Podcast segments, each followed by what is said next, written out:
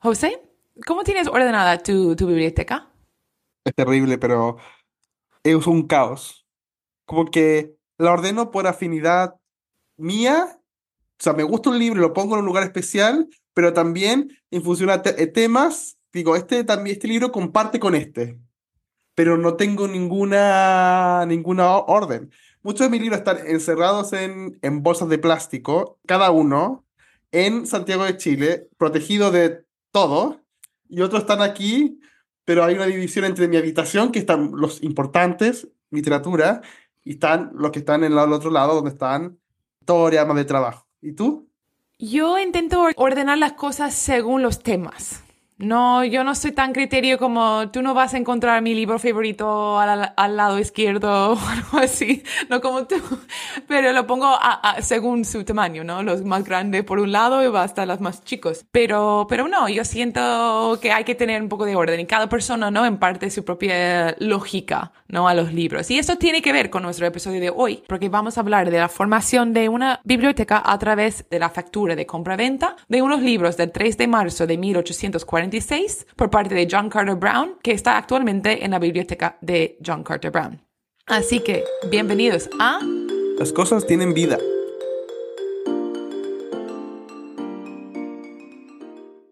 Este es un podcast semanal en el que hablamos de un objeto histórico con el investigador que lo estudia.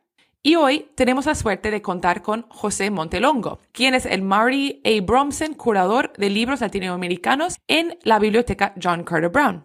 Su trabajo se enfoca en la adquisición y exhibición de nuevos libros para la biblioteca. Anteriormente, era el director de desarrollo de la colección de libros en la colección latinoamericano Nettie Lee Benson, que forma parte de la Universidad de Texas. Recibió su doctorado en literatura española americana de la Washington University St. Louis y ha sido autor de varias novelas y trabajos académicos. Así que, bienvenido, José.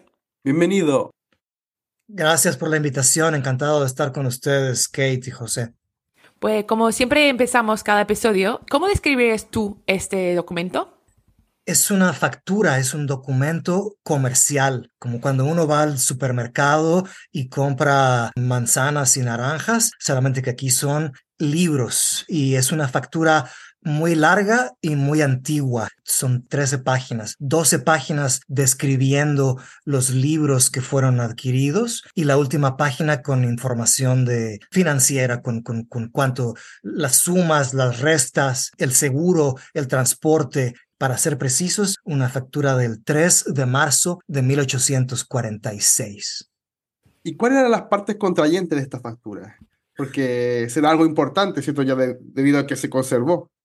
La persona que compra los libros era John Carter Brown, miembro de una familia muy adinerada del sur de Nueva Inglaterra, de la ciudad de Providence, una familia de, comerciantes. Habían participado durante varias generaciones en comercio internacional, de hecho global. Tenían también fábricas textiles aquí en la región y terrenos en, en el oeste de los Estados Unidos. Era una familia muy adinerada y él tenía casi 50 años cuando decide coleccionar libros seriamente. Es decir, cuando digo seriamente, quiero decir que ya, ya había libros en su familia, de sus abuelos, de su padre, de su hermano, libros suyos, pero se convierte en un coleccionista serio cuando le pone límites a su colección. No nada más Biblias impresionantes, libros encuadernados maravillosamente, sino sino que él decide coleccionar lo que se llama americana, eh, es decir, libros relacionados con la historia de las Américas, desde Alaska a la Patagonia, y él también le pone un límite temporal. Quiere coleccionar libros sobre las Américas del periodo colonial o virreinal.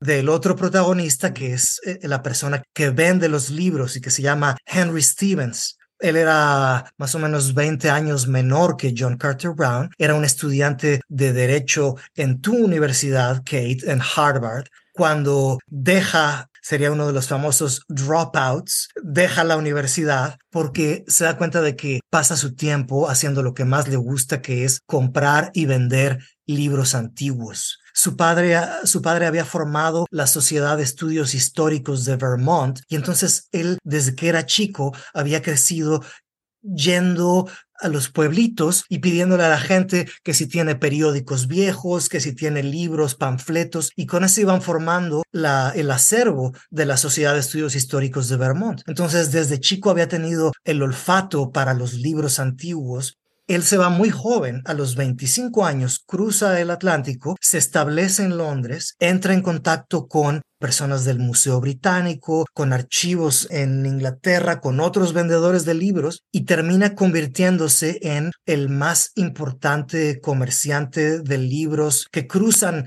de, las Américas a Europa y de Europa a las Américas durante esa segunda mitad del siglo XIX. Qué fascinante esos dos personajes que, que, tienen ese amor por los libros. Y, y, lo que a mí me gustaría saber un poco más es por qué John Carter Brown quiere libros sobre las Américas y particularmente sobre esta época colonial, porque me imagino en el siglo XIX eso no era lo más común, ¿no? Es cierto, tienes, tienes razón que no eran, no eran libros buscados con tanta con tanta ansiedad como hoy en día, es decir, que los precios eran mucho más bajos, incluso algunos de esos libros eran, si no despreciados, menospreciados, es decir, libros publicados en México o en el Perú a finales del siglo XVI no eran como un incunable veneciano de 1480. Pero a John Carter Brown le interesaba, para empezar, la historia de su región, la historia de las colonias inglesas antes de la independencia de los Estados Unidos. Pero poco a poco empieza a expander sus horizontes de interés, se da cuenta de el valor de, de las historias escritas por Pedro Mártir,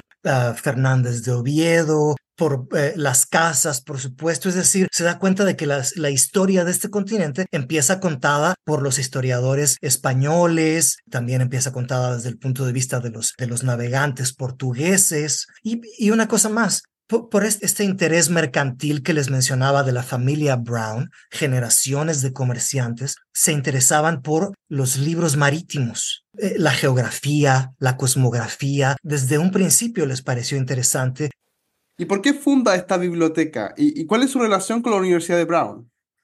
La biblioteca empieza como una biblioteca personal, es decir, es su biblioteca familiar y empieza a crecer a pasos agigantados a partir de 1846, el año de esta factura, porque lo único que no les he dicho a la hora de describir el objeto es que la factura contiene 431 títulos que van desde uno de estos libros cosmográficos que se llama Imago Mundi, un incunable, un libro de los inicios de la imprenta, hasta una historia de la independencia de los Estados Unidos. Y solamente 20 años después de, de 1846 de esta factura, él publica ya dos volúmenes de un catálogo de su biblioteca personal, algo que no suele, que no suele pasar eh, muchas veces, ¿no? Que uno tenga una biblioteca y que publique un catálogo de sus libros de su biblioteca personal. El asunto es que cuando él muere en 1876, su viuda y sus hijos siguen coleccionando libros, siguen aumentando la biblioteca de su padre y al morir el hijo mayor, que es quien hereda la biblioteca, él decide que quede como parte de Brown University, de la Universidad de Brown, eh, solamente que con cierta independencia, con un edificio para la biblioteca de su padre, que se llama a partir de ahí de John Carter Brown Library, la biblioteca John Carter Brown, y que esté localizada en Brown University, pero que conserve los parámetros que su padre quiso, una biblioteca sobre el periodo colonial y virreinal, que lleve el nombre de su padre para honrarlo y que, que siga creciendo y que se vuelva a partir de, de ese momento una biblioteca semipública le llaman, es decir, está abierta al público, principalmente para los académicos, principalmente para eh, los estudiantes de, de pregrado y de posgrado de la Universidad de Brown, pero poco a poco se va, se va volviendo también una biblioteca de renombre internacional y visitada por personas interesadas en la historia de, de, todas partes del mundo. Afortunadamente hoy, gracias a las, a las tecnologías digitales, en lugar de ser una biblioteca muy exclusiva como era en un principio, cuando era una biblioteca familiar y después cuando era una biblioteca de la Universidad de Brown, ahora afortunadamente podemos compartir gran parte de nuestro acervo con cualquier persona que tenga una conexión a Internet.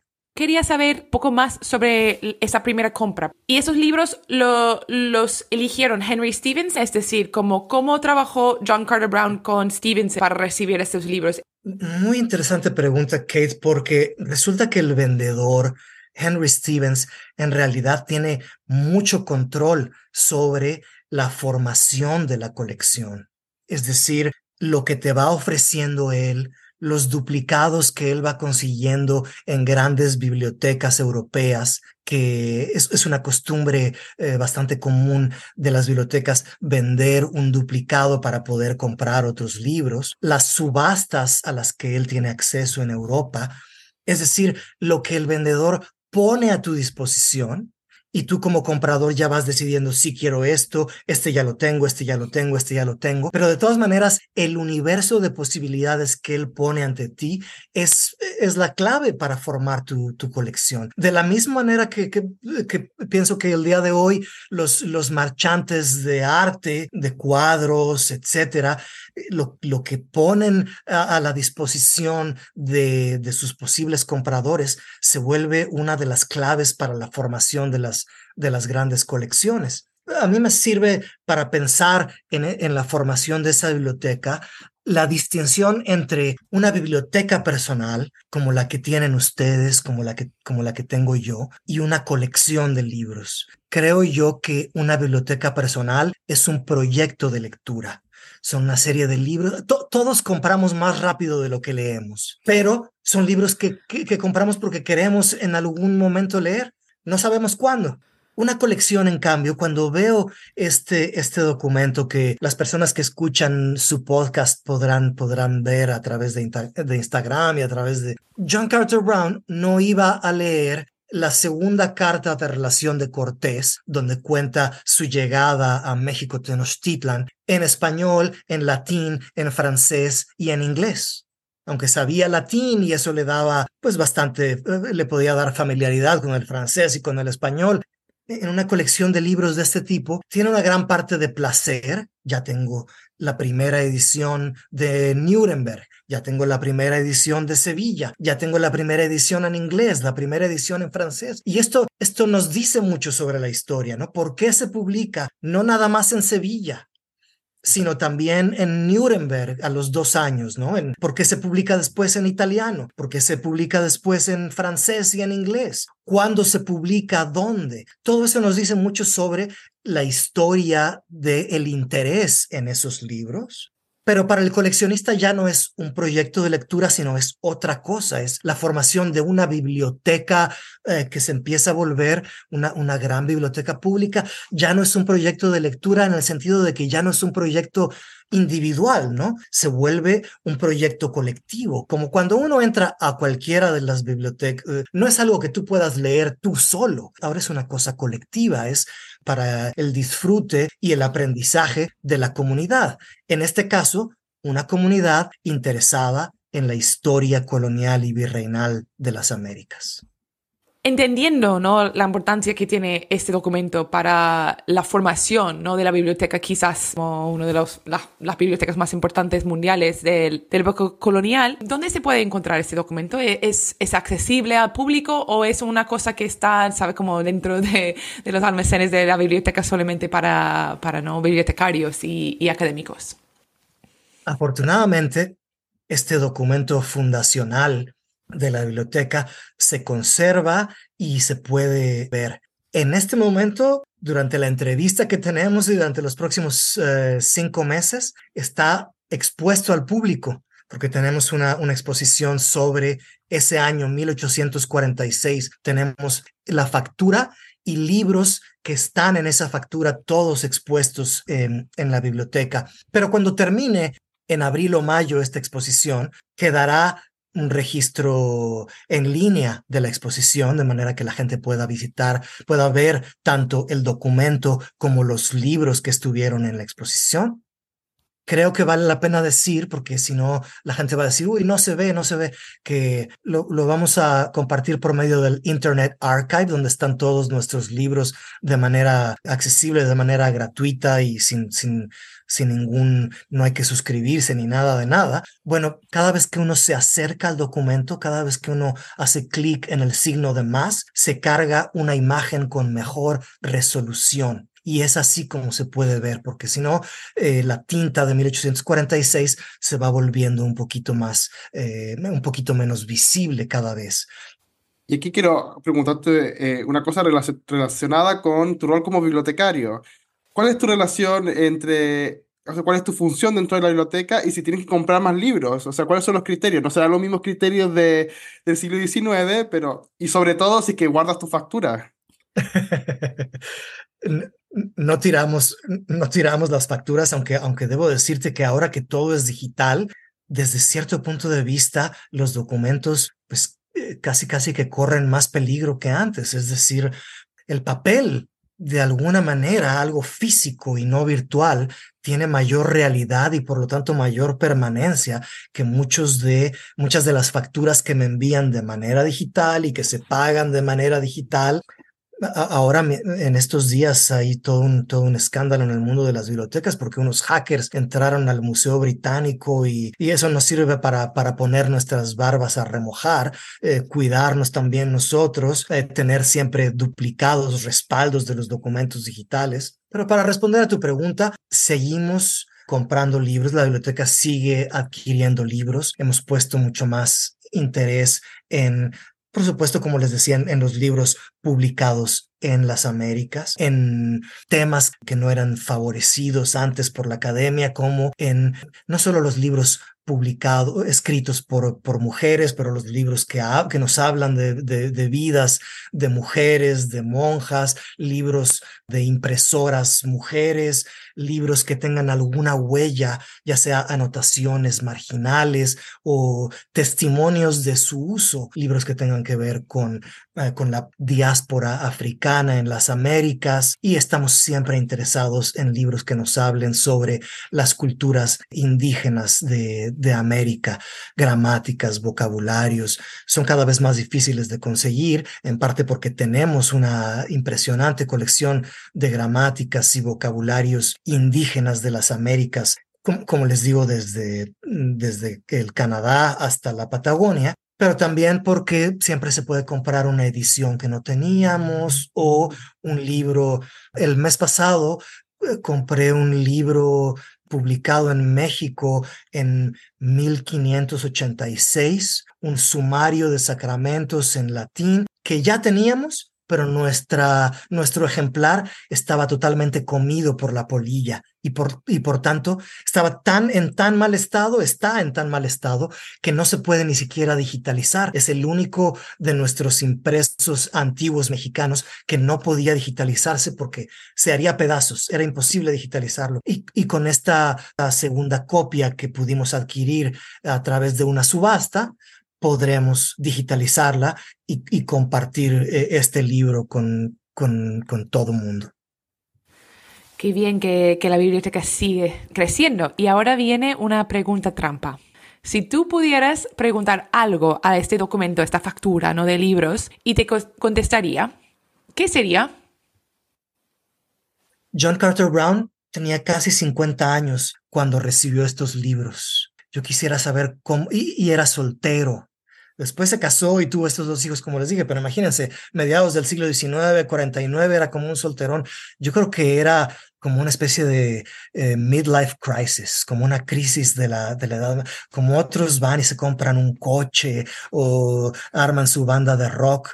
Yo creo que John Carter Brown cuyo padre había muerto unos años antes y entonces ahora él ya era dueño de su dinero, como que se soltó el pelo y dijo, ahora sí, lo que yo quiero, esto es mi pasión, los libros. Y entonces quisiera que me contara cómo se sintió al abrir caja tras caja de libros, cómo los fue ordenando, qué fue, cómo se sintió, cuál fue la sensación física, la emoción, cuántos días se tardó en ver todos estos libros. Eso, eso es lo que me gustaría saber, la sensación que de alguna manera yo todavía tengo cuando compro un libro como el que les acabo de decir, cuando abro la caja con el libro que, que, que, que compré para la biblioteca, pero en este caso 400 libros. En ese momento era muy común cambiar la encuadernación en la que venía el libro y, y, poner, ponerles tu sello. Muchos de esos libros tienen ahora el sello de John Carter Brown, sus iniciales, algo que no haríamos jamás en este momento, ¿no? Ahora queremos conservar el libro tal como, tal como estaba, tal como había sido usado. Bueno, eso, e, eso me gustaría, me gustaría a través de la factura conocer la sensación del comprador de libros que, que, todos tenemos de alguna manera cuando regresamos de la, de la librería con un libro a nuestra casa y lo abrimos y empezamos a, y empezamos a leerlo, pero aquí sería multiplicada por, por mucho, ¿no? Nos sentimos empáticos con John Carter Brown al final, porque nosotros también tenemos esa misma pasión, entonces una, una pasión que es compartida. Y para finalizar, para que aquellos que quedaron con curiosidad sobre, sobre esta biblioteca y sobre este documento ¿Nos podría recomendar alguna, algún texto o libro eh, para profundizar? Hay un libro que escribió un antiguo director de la biblioteca que se llamaba Lawrence Roth. Está disponible también en el Internet Archive para cualquier persona. Está en inglés. Se llama Los primeros 100 años de la biblioteca John Carter Brown, The First 100 Years of the John Carter Brown Library se publicó en 1946, 100 años después de la factura, y nos da un muy buen resumen tanto de esto que les contaba de quién era la familia Brown, esta primera compra, y después divide en algunos rubros los, los libros que conforman la biblioteca. Vamos a procurar que la manifestación digital de la exposición que tenemos sobre la historia de la biblioteca, eh, publicarla también en español. No la tenemos todavía, pero, pero vendrá. La, la, pondremos también en, en, español y en portugués, porque nuestra es, es, una biblioteca multilingüe y dedicada a un público mm, de no nada más de habla inglesa, sino también eh, española, francesa, portuguesa, italiana. Pues muchísimas gracias, José, por traernos tanto esta factura, pero también este, sabe, como esta manera de ver y entender la biblioteca John Carter Brown mejor. Muchas gracias. Encantado. Kate, ¿qué hemos aprendido hoy? Esto fue una conversación súper interesante, no me imagino para todos nosotros porque queremos mucho los libros, ¿no? Pero lo que más, más me gustó de la conversación fue cuando José nos habló de que mm, tenemos cada uno una biblioteca personal, pero este tipo de colección es un proyecto colectivo y que John Carter Brown, aunque fuera una compra para, para sí mismo, ¿no? En ese sentido, quizás tenía este, este concepto de que iba a ser una biblioteca compartida y que esto fue el inicio, ¿no? De, de, de, un proyecto colectivo de conocer mejor las Américas. Y por eso, no sé, me gusta este concepto de, de colectivismo, de, de estudiar las Américas. No, y además, como siempre acá hablamos de grandes objetos, otros más pequeños, pero como un simple objeto efímero, como una boleta que podemos votar y que nosotros no le damos ningún valor general, bueno, John Carter Brown le dio un valor porque le daba valor a su biblioteca y es así como se funda finalmente una biblioteca, o sea, a partir de un pedazo de papel que podría haber ido al tacho de la basura. Y de esa manera también nos ayudó a entender cómo se van construyendo estas bibliotecas, no de un libro, de muchos libros y el orden, o sea, hasta el orden de la compra-venta, después el catálogo, etcétera. O sea, nos muestra también cómo la biblioteca es un espacio vivo, ¿cierto? Uno nos piensa como un espacio, espacio viejo que se está ahí, como quién va a ir a una biblioteca ahora si está todo digital. Pero no, esta biblioteca está viva e incluso tiene iniciativas digitales que invitamos a todos que los puedan eh, ver, ¿cierto? Muchos de los libros están digitalizados. Y por eso se puede ver una imagen de, de esta factura de compra-venta en nuestra página de Instagram. Las cosas tienen vida. Y síguenos por más episodios de esta temporada y más objetos. Nos vemos. Chao, chao.